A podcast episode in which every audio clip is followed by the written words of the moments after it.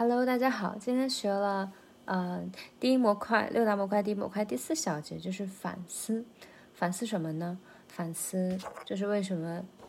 提不出或者是很难提出好的知性研究问题。那今天这一小节呢，印象最深的就是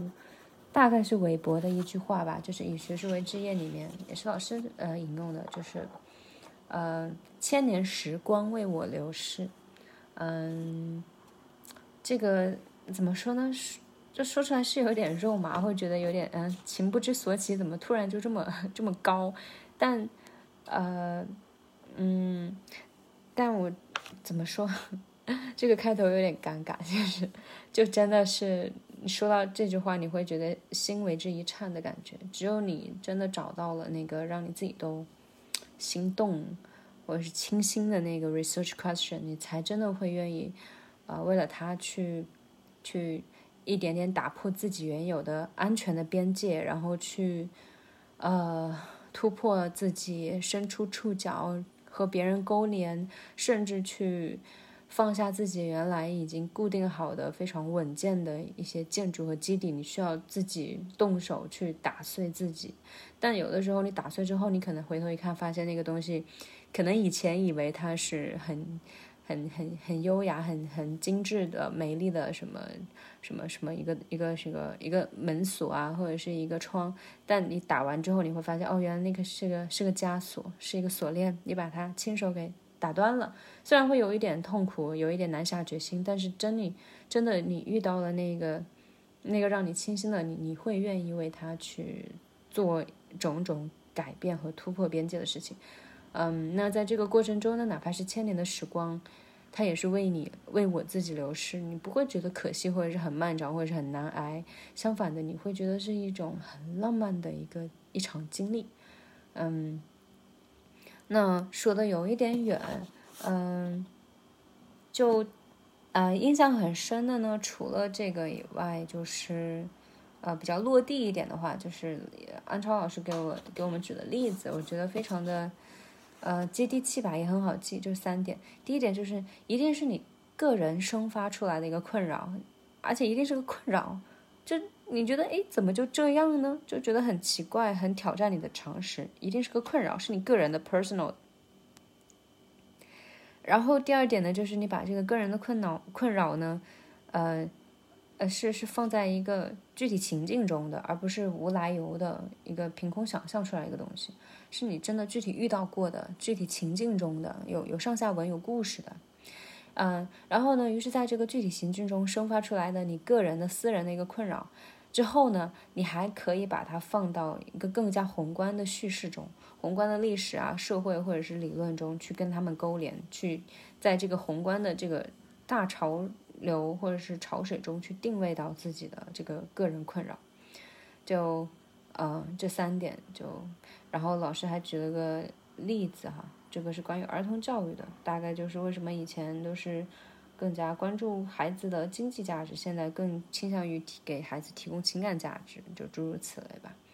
啊，当然这个也让我联想到我自己的感兴趣的研究课题之一，就是。呃，记忆心理学嘛，一种积极转向。就以前的人可能更关注的是成绩，是二语习得，嗯，然后现在有一种情感转向，就开始关注学生和和老师的那种情感，就是你到底享不享受啊，是不是很讨厌、无聊啊、倦怠等等。然后第二种转向呢，就是从关注消极或者解决消极问题，然后转向到向积极的人学习，或者是嗯，直接把所有的精力放在呃。扬长上面，而不是避短上，就就这种转向吧，就也挺有趣的。就因因为它一方面是一个宏观上的一种整体性的一种大趋势、时代潮流的那种浪潮感，那种宏观叙事下的一种一种转向。然后另外一方面呢，它确实也是落实到我们生活中每一天，嗯，每一节课、每一分钟，嗯，学生表现出来的那种那种情感，他是叹气啊，还是眼睛发光的看着你啊？嗯，老师是那种皱着眉头从头生气到尾啊，还是哎敞开心扉跟学生就是愿意聊一些自己的事情，然后再融入到课堂教学中啊等等，就这些就真的是回到老师开头说的，就是呃一个好的 research question，有四个标准，其中一个标准，就是要能够顶天立地，嗯，以小见大。顶天立地就有点像温总理说的这个，嗯，脚踏实地，仰望星空。就是你这个顶天吧，就仰望星空，你能够有理论去去去 cover 你 cover 到你。然后立地呢，就是 be grounded，就是嗯，非常脚踏实地的，very very practical，然后是 empirical，是基于呃基于现实、基于经验的，可观测到的那种。嗯，然后就顺着这个说吧。那好的 research question 标准有哪四个呢？除了刚刚说的顶天立地，嗯，能上能下，有延展性以外。还有就是刚刚也提到过的小题大做，以小见大。这个小呢，老师就强调，嗯，一定是那种矛盾生发出来的地方，或者是盘根错节的地方，或者是那种挑战常识、挑战权威、挑战任何呃 you take it for granted 的这种事情。啊，然后以小呢，这个口子就可以切开，然后慢慢的，嗯，就就深入进去，发现哎。大有可为，很很有施展空间，很有拓展空间，嗯，呃，然后老师解释这里的大哈，以小见大，小题大做的大是指关系到理论和实践的基本问题。说实话，这句话其实我不是很很理解，嗯，我目前的理解就是这个小可能就是那种具体的私人的困扰，这里的大呢就是这种，嗯，上升到有没有理论 cover 到你啊，有没有这种，呃，嗯。就是更宏观性的那种实践呀，嗯，这种这种基本问题、常见的问题，嗯，然后，然后剩下还有两个标准，第一个就是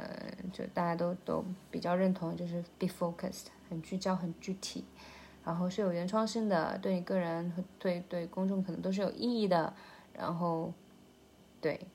是很聚焦的、很具体的。然后还有一个标准呢，就是也比较打动我，就是。把个人关怀和公共关怀结合起来，这里对我个人呃启示比较大，是因为我自己可能一直都比较比较相对来说比较自我，就我会觉得嗯，就独善其身就好了。但这里的话，公共关怀其实就很打人，很打动我，就是你不能自嗨，你要跟社会关联起来，connected。然后你你不能就是沉浸在自我的世界里面，你你总得做一些有益的事情，不仅。对你自己有益，还要对更多身边的人或者这个社会有一点点意义，都可以，哪怕是很小众的一个群体。但你不能自嗨，你不能只让自己高兴，你你得就是就是 think something or do something beyond yourself，要超越自己一点点，打破自己的边界，去跟外界去去勾连起来。呃，这个也让我想到昨天看到安超老师接受《人物》这个杂志的采访的一篇文章，它里面提到。就有很多很多点很感触哈，其中有一点就结合到这一点很有感触的，就是，嗯，就安安超老师可能小时候也是受到那种类似于重男轻女的一些一些一些一些经历打击，他会觉得自己在这方面可能会受到很多苦，但是呢，他之后会觉得，嗯，其实不不是只有我一个女性，呃，受过这样的苦，也许给我施加苦的那些女性，比如说我的奶奶、我的妈妈，嗯，他们的某一方面其实也是受过苦的。啊，可能甚至受的苦比我更多，然后他们呃，嗯，就是对我施加的那让我受到的苦，也许，呃，就是他们自己都不自知啊，或者是怎么怎么样，就是他，就是安超老师，他就是以身作则，给我们展现了一个研究者如何放下自己固有的成见和对自己的过分成立，然后去进入到一个新的田野中去共情他的。被研究者，哪怕这个被研究者跟他之间的这个关系其实是非常密切、非常复杂、非常微妙的，嗯，就觉得他真的很厉害。一方面，他放下了，呃，就自嗨、自嗨的成分，或者是自自自怨自艾，嗯，他会觉得，嗯，自己的受过苦，但其实其他人也受过苦。然后，呃，另外一方面就是他能够去，呃。他一方面跳出了自己的局限地，第二方面他还能够去跟别人共情，呃，而且跟他他跟他共情的这个这个对象还是可能是某一某一个层次或者是某一个方面曾经对他施加过苦难的人，所以这一点真的很难得。我觉得他真的是为一个嗯一个真正的知性研究这样一个学者，就如何让如何放下呃成见，然后去打破固有的思维，并且去。进入新的田野，去融入他们，就真的做了一个非常厉害的榜样。我说到这里，我自己鸡皮疙瘩都起来了。嗯，就有兴趣的，呃，不知道谁会听到这里哈。嗯，有兴趣的话可以去搜一下，就人物这个公众号里面去搜一下安超，你会发现他有一个二零二一年下半年的一个采访。对，整篇文章写的真的是太多太多有共鸣的地方了，不管是教育啊。还是她的女性个人成长啊，还是女性之间的微妙关系啊，等等等等，真的可以学到很多。嗯，然后接下来呢，再来补充一下，也是正文内容其中之一，就是呃，老师有总结了一下，就是 research question 大概来自哪两个方面？第一方面就是源自于自己，你自己真实的困惑，或者是你的兴趣、你的关怀等等，就跟你的经历啊。思考啊，都是一些相关的。然后第二方面呢，就是来自于文献。就你读 literature review 的时候呢，你会发现啊，有一些读者会在文末给出啊 suggestion，或者是那种那种呃建议啊，或者是那种 limitation。那你在他们基础上，你其实可以找到 gap，然后以此作为你的 research question。嗯，然后嗯。然后除此之外呢，老师其实一开头提到的是。break，就是为什么很难提出好的知识研究问题？其实什么样的才算是好的呢？就是你要去挑战，你要去扰扰乱，你要去动摇。嗯，这这个是来自于杜威还有陈向明老师哈。就杜威老师他就说，问题呢是那些扰乱并挑战意识。从而使信念发生动摇的东西。然后陈老师呢，在此上就拓展一下，大概就是他以前也强调过，就是这种常识悖论，一定要去挑战常识，嗯，就是让你产生疑问、困惑呀。那这种东西当然就是挑战了你原来固有的东西，扰乱了你原来觉得安全很稳定的东西，让你不自洽了，让你动摇了。嗯，比如说我，我受到动摇，可能就是我会觉得活着到底有什么意义呢？嗯，是为了吹空调，还是说嗯有社会地位，还是说嗯能够每天自由的吃喝玩乐，啊，然还是说给社会做了一点点贡献，做了一点点节目，有了一些播放量，然后帮助别人了却了一点点什么想想学什么东西的心愿，等等等等，还是说鼓励学生，嗯从不敢举手到到开始踊跃举手等等，这些都会让我思考。嗯，so what？我我我活着到底有什么意义？我来这人人世一遭，有什么是不可替代的吗？或者说我真的如果真的我不可替代，那又如何呢？就等等等等，这个就是，就就这个问题是让我感觉到动摇的问题。我觉得可能还需要再挖掘一下，因为我感觉我目前能够想到的 research question 还没有动摇到我，所以从这个角度来说，我可能确实还需要进一步的去。继续挖掘，要去体验、体悟、感悟生活中那种，嗯，就 never take anything for granted。你要找出那个 anything。呃，然后老师陈陈孝明老师举了两个例子，第一个就是为什么就我我感觉陈老师有点像那种。有一点新闻头条的感觉，就新闻也是这种这种感觉吧，breaking news，对吧？挑挑战啊，动摇啊，扰乱，就是比如说，他就举了两个例子，第一个就是为什么老师讲一句话，学生就会去跳楼，或者说为什么中国好像明明是一个男权社会，但是为什么会有这么多嗯妻管严，就诸如此类，就这种嗯，一方面是 breaking news，然后另另外一方面是那种挑战常识。或者是有常识悖论的这种正反的那种互相的张力和拉力，我觉得这个是，嗯，是陈老师给我最大的一个印象和启发。然后接下来呢，陈老师又又补充了这个米尔斯的社会学的想象力啊。说实话，这本书我可能看了一半就没有没有能够看完。我心想，我想着那既然陈老师提了。而且他还用了很大的篇幅去介绍这本书里面那些点，那可能我我可能回头要去再看一看吧。就是那这本书里面呢，就讲到了三个点，就怎么样提出有价值的问题呢？嗯，我觉我自己觉得有一个总结，就是总之就是问题第一，方法第二。嗯，